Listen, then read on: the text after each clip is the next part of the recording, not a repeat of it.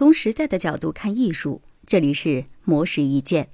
二零一八年二月四号，由同济大学设计创意学院教授、院长娄永琪、歌手朱哲琴联合发起的声音实验室，在同济大学设计创意学院揭幕启动。该项目是在一个黑暗的空间内展示，将动态的线性玻璃装置与音律、光线作为感知延伸的载体，让观者以互动方式参与其中。从而开启多感官、多维度的沉浸式体验。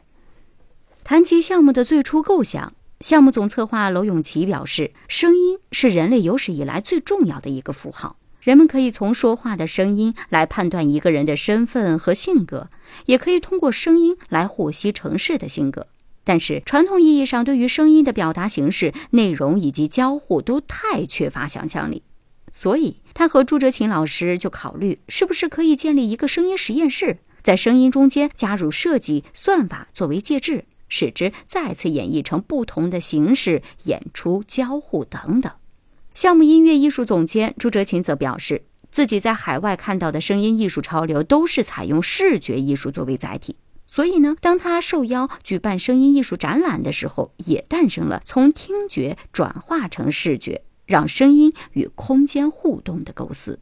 朱哲琴说：“这次在声音实验室发布的习作《海上流音》，是以音乐为基础，结合汉斯季默序列音乐、历史记录里老上海的环境音、现场演奏玻璃的声音等等，从而在时空上呈现多元性。这也是声音实验室工作的出发点之一，即让声音嫁接在不同的媒介和时间里面。”